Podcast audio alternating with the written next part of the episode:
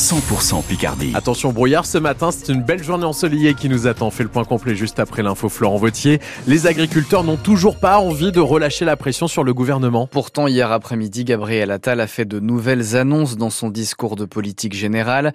Aide pour payer le gazole non routier, versement en temps et en heure des aides de la politique agricole commune, défiscalisation pour les éleveurs bovins. Le Premier ministre a même de nouveau reçu la FNSEA hier soir, mais rien n'y fait. Les blocages continuent, on y revient dans quelques instants. Hier, Sébastien Beignet, agriculteur à la chaussée Tirancourt, près d'Amiens, a bloqué avec une soixantaine de ses collègues les hypermarchés Leclerc de Rivry et de Salouel. Il n'est toujours pas convaincu par ce que propose le gouvernement. Moi aujourd'hui, je me dis, je travaille 70 heures par semaine pour gagner deux fois moins que ma femme qui en travaille 35. Ça, j'en veux plus quoi. J'aimerais avoir un métier où je puisse faire 40 heures comme tout le monde ou 50, mais gagner ma vie quoi. Pouvoir sortir le week-end, aller au restaurant, aller en vacances comme tout le monde. Moi, mes enfants, quand ils me disent, tiens, les copains, ils vont en vacances et nous, on part jamais. Ça, ça, je veux plus. Je suis prêt à arrêter le métier parce que ça, j'en ai ras le bol. Et j'aimerais avoir des mesures concrètes qui puissent me faire rêver, avoir envie de continuer mon métier, d'avoir de l'espoir à vivre de ce métier-là. Aujourd'hui, j'ai mon garçon qui, qui veut faire ce métier-là et je sais pas si je dois l'encourager ou le dissuader. C'est vrai que c'est pas évident, on peut pas faire ça en deux jours de temps, mais ça fait des années que, que ça se dégrade et on en a marre. Quoi. On voudrait vraiment un, un, bon coup de poing et qui se penche sur le, le problème et qui nous dise vraiment dans les cinq ans, c'est sûr qu'il va se passer ça et, et, au moins ça va nous donner du courage et envie de travailler et de refaire notre métier correctement. Quoi. Ce que dit Gabriel Attal, c'est pas de nature à arrêter le mouvement Je pense que si on arrête là, euh, on, on c'est fini pour nous. Quoi. Sébastien Bonnier, agriculteur à la chaussée Tirancourt au micro de François Sauvestre. Les blocages vont donc se poursuivre aujourd'hui. L'autoroute 1 et l'autoroute A16 sont toujours en partie fermées dans l'Oise. Des agriculteurs de la Somme participent toujours à ce blocage de Paris. Un nouveau convoi est parti d'ailleurs il y a environ une heure, annonce la FNSEA. La FNSEA, les jeunes agriculteurs qui font une pause aujourd'hui dans notre département. Mais deux autres syndicats se mobilisent à leur tour. La coordination rurale des Hauts-de-France appelle ses adhérents à venir à Amiens en tracteur. Ils vont d'abord se rassembler à partir de 9h sur trois ronds-points à Poulainville, Dury et avant d'aller dans le centre-ville d'Amiens où une délégation va rencontrer le préfet. Et à 14h30 cet après-midi, c'est la Confédération paysanne de Picardie qui se rassemble sur le parking de l'hypermarché Auchan à Dury.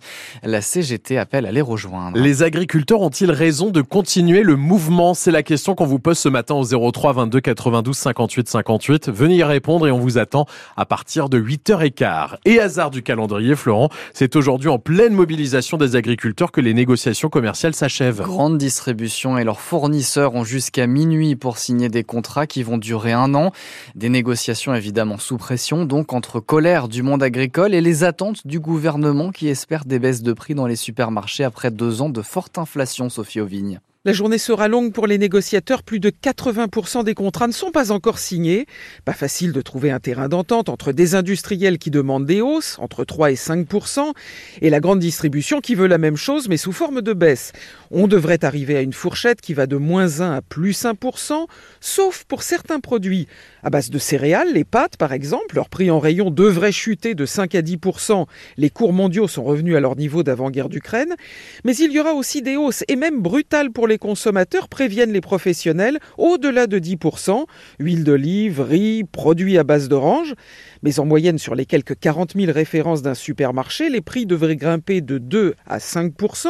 Alors c'est sans comparaison avec l'envolée de 20% depuis deux ans. Pourtant pas question non plus de retrouver les prix de 2021 avant inflation. Hier, Gabriel Attal a annoncé que les inspecteurs de la répression des fraudes allaient multiplier leurs contrôles. Ils sont chargés de s'assurer que ces contrats entre industriels et grandes distributions respectent le cadre légal. Alors comment les industriels de l'agroalimentaire voient cette mobilisation du monde agricole? On pose la question à 8h10 à l'invité de France Bleu Picardie, Philippe Fardel, le PDG de Mousseline, dont l'usine de pommes de terre est à Rosière-en-Santerre dans la Somme. Et puis ce midi, Ma France s'installe sur le barrage de la 16 près de Beauvais. Wendy Bouchard recevra notamment le président du Conseil régional des Hauts-de-France, Xavier Bertrand. France Bleu Picardie, il est 7h34. Gabriel Attal, on l'a compris, n'a pas convaincu le monde agricole dans son discours de politique générale, mais il a fait d'autres annonces. Le Premier ministre a beaucoup parlé travail et bas salaire avec une volonté, je le cite, de désmicardiser la France. Les chômeurs en fin de droit n'auront plus d'allocations spécifiques et devront basculer au RSA. Les 15 heures d'activité obligatoire expérimentées depuis près d'un an dans la Somme seront d'ailleurs généralisées en 2025. Autre mesure forte, une peine de travaux d'intérêt éducatif pour des mineurs délinquants de moins de 16 ans. Et côté santé, Gabriel Attal veut faire payer ceux qui ne se présentent pas chez le médecin pour un rendez-vous. On y revient dans le prochain journal à 8 heures. Une vingtaine de centres sociaux et culturels picards manifestent aujourd'hui leur inquiétude. Ils alertent sur une précarisation de leurs salariés et une baisse des moyens. Dans l'Oise, trois rassemblements sont prévus, notamment à Grandvilliers et à Saint-Quentin, dans l'Aisne. Pas de cours ce matin au collège de Lompré-les-Corsins, entre Abbeville et Amiens. Les 300 élèves doivent rester à la maison le temps d'assurer leur sécurité après une énorme fuite d'eau dans la nuit de lundi à mardi.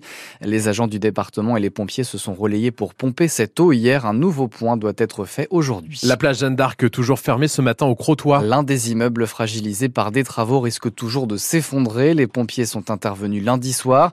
Depuis, cinq commerces sont interdits d'accès le temps que des artisans interviennent. Mais depuis la rue Pierre-Antoine Lefort, eh bien, on ne voit pas grand-chose. Je suis devant la Dolce Vita, la brasserie euh, qui a été euh, touchée. De l'extérieur, on ne voit aucune trace du sinistre. Eh ben, C'est quoi votre prénom? Laurence, périmètre strictement interdit. J'entendais que le restaurant à côté est fermé aussi. Il y a plusieurs commerces hein, qui restent fermés, euh, y compris euh, le commerce ici Ah bon? et le crédit agricole.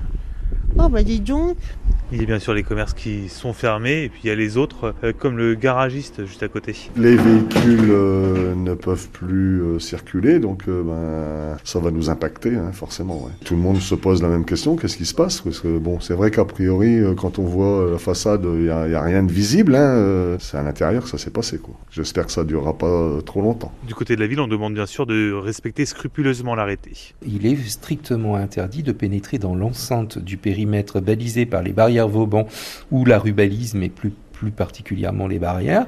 Euh, Johan Roche, euh, responsable de la culture et de la communication pour la ville du Crotoy. Il y a une déviation qui a été opérée aujourd'hui qui ne rend rien d'impossible à la circulation.